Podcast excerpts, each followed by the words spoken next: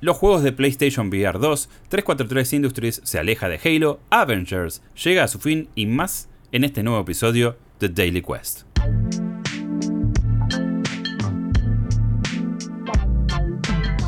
¿Qué tal? ¿Cómo estás? Mi nombre es Jeremías Curchi, también conocido como Chopper, y te doy la bienvenida a este nuevo episodio de Daily Quest, el podcast diario de noticias de New Game Plus. Como siempre, te recuerdo que la propuesta de Daily Quest es que te informes de lo que pasa en la industria del videojuego en no más de 10 o 15 minutos, ya sea si lo escuchas por la mañana, por la tarde o por la noche, cenando o volviendo del trabajo, siempre vas a tener una cápsula para tener toda la información que no te puedes perder. Pero antes quiero agradecer a nuestro sponsor Insumos Acuario, quien nos ha equipado hasta los dientes para hacer el contenido en la mayor calidad posible y que si visitas su sitio y utilizas el código promocional New Game Plus para comprarte lo que vos quieras, vas a tener un descuento. También siguen las últimas dos unidades disponibles de la PC Lenovo New Game Plus, que puedes encontrarlo también en dicha página y vas a tener un importante descuento si usas el código promocional para esta PC que se llama PC New Game Plus, todo junto, toda la info en la descripción de este episodio. Sin más que agregar, vamos directo con las noticias del día de hoy. Sony y la realidad virtual, nuevos anuncios y más de 30 juegos en la ventana de lanzamiento. Se acerca el lanzamiento de PlayStation VR, cuya fecha está fijada para el 22 de febrero próximo, al menos en los primeros mercados como son el de Estados Unidos y Europa. Con el picante precio de 550 dólares americanos, Sony apuesta a cautivar a propios y extraños con un casco que minimiza el uso de cables. De hecho, se conecta con uno solo a la PlayStation 5, suma pantallas de Ultra HD en los visores, es decir, 4K, agrega sensores más precisos, prescindiendo del tracking con cámara e incorpora controles con las funciones ápticas propias del DualSense en un formato muy parecido al del HTC Vive o el de MetaQuest.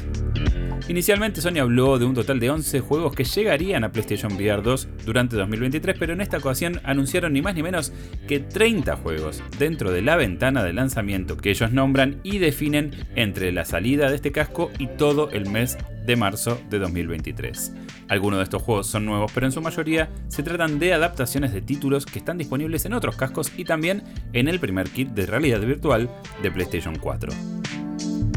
Entre los 30 juegos encontramos propuestas adaptadas a VR como por ejemplo Tetris Effect, Creed, Rise to Glory, Res Infinite, What the Bat y NFL Pro Era, por ejemplo, además de otros hits independientes como Tamper.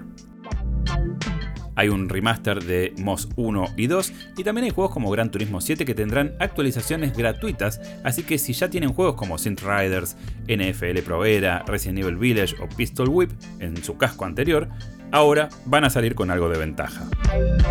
El feedback por parte de la prensa especializada alrededor del mundo en los últimos meses, donde Sony armó distintos eventos para poder probar el kit, es sumamente positivo, pero de ahora en más queda en la compañía que también juega sus cartas para que los usuarios sientan la necesidad de invertir lo que cuesta entrar en esta segunda fase de realidad virtual al estilo PlayStation. 343 Industries se aleja de Halo. El estudio ya no está desarrollando activamente nada relacionado con la franquicia. Fue una semana difícil para el mundo de las Big Tech y empresas afines en lo tecnológico. Alphabet, Twitter, Meta y Microsoft despidieron de a decenas de miles de trabajadores, lo cual indica que la burbuja de crecimiento pandémico que tuvo el sector está llegando a su fin. Estos despidos lógicamente impactaron muy fuerte en Microsoft y también llegaron a sentirse en su rama de gaming en estudios como The Coalition, responsables de Gears of War,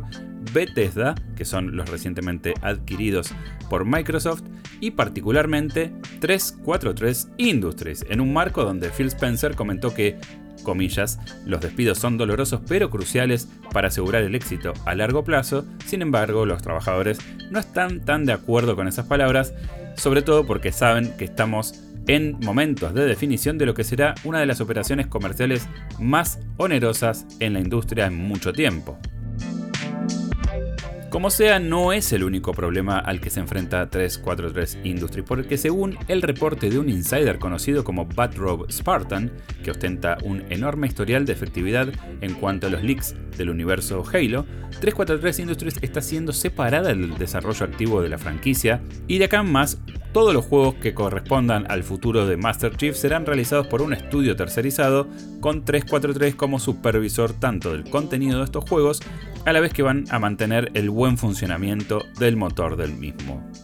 También este insider indica que el DLC de historia que se estaba programando ya no verá la luz, ya que la gerencia considera que no hay una fórmula de costo-beneficio efectiva bajo la dirección de 343. Durísimo. Esto deja a Halo en un lugar sumamente extraño, no tendrá modo cooperativo porque el estudio decidió darle foco a la faceta de juego como servicio de la experiencia, pero según se puede apreciar, el futuro, más allá de esta tercera temporada que se estrena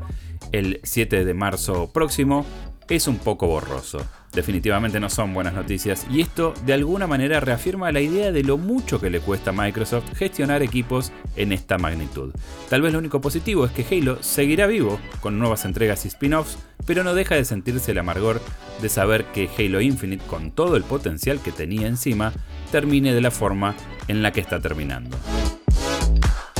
Se acabó lo que se daba, Crystal Dynamics termina con el soporte de Marvel's Avengers. Después de casi tres años, Crystal Dynamics decide ponerle un coto al mantenimiento de Marvel's Avengers, el alicaído juego como servicio, este RPG de acción inspirado en Avengers que tanta polémica supo traer a la mesa desde antes de su lanzamiento inclusive. A través de un posteo en el blog de la empresa, el estudio anunció que la versión 2.8 será la última actualización para el juego y que estará disponible el 31 de marzo. Si bien el soporte a partir de ese momento se termina, el equipo aclaró que todos los modos de un jugador y multiplayer seguirán estando funcionales. En cuanto a la actualización, también especificaron que desde el 31 de marzo ya no se podrán comprar créditos en el juego y aquellos usuarios que tengan créditos en su cuenta se convertirán automáticamente en recursos para el juego. En esa misma fecha es donde el estudio también liberará todos los elementos cosméticos de la tienda para su base de usuarios, incluyendo skins, trajes, takedowns y todo en señal de gratitud. Un gesto, la verdad que realmente cálido hacia la comunidad que nunca dejaron de darle su apoyo.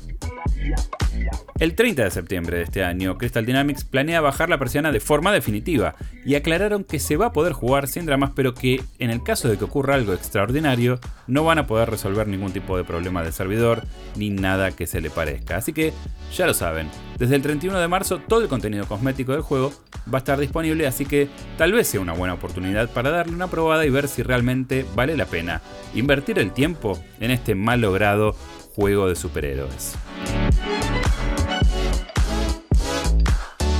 Y hasta acá llegamos con el episodio de Daily Quest del día de hoy. Recordad que puedes encontrarnos en todas las redes como arroba NewGamePlus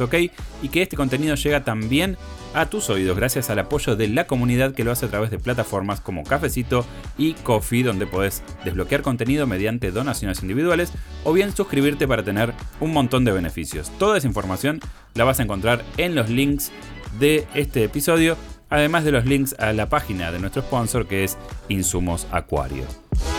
Este es mi último Daily Quest antes de entrar de vacaciones, así que te saludo y nos escuchamos a la vuelta. Yo soy Jeremías Curchi, también conocido como Chopper, y nos escuchamos en el próximo episodio de Daily Quest.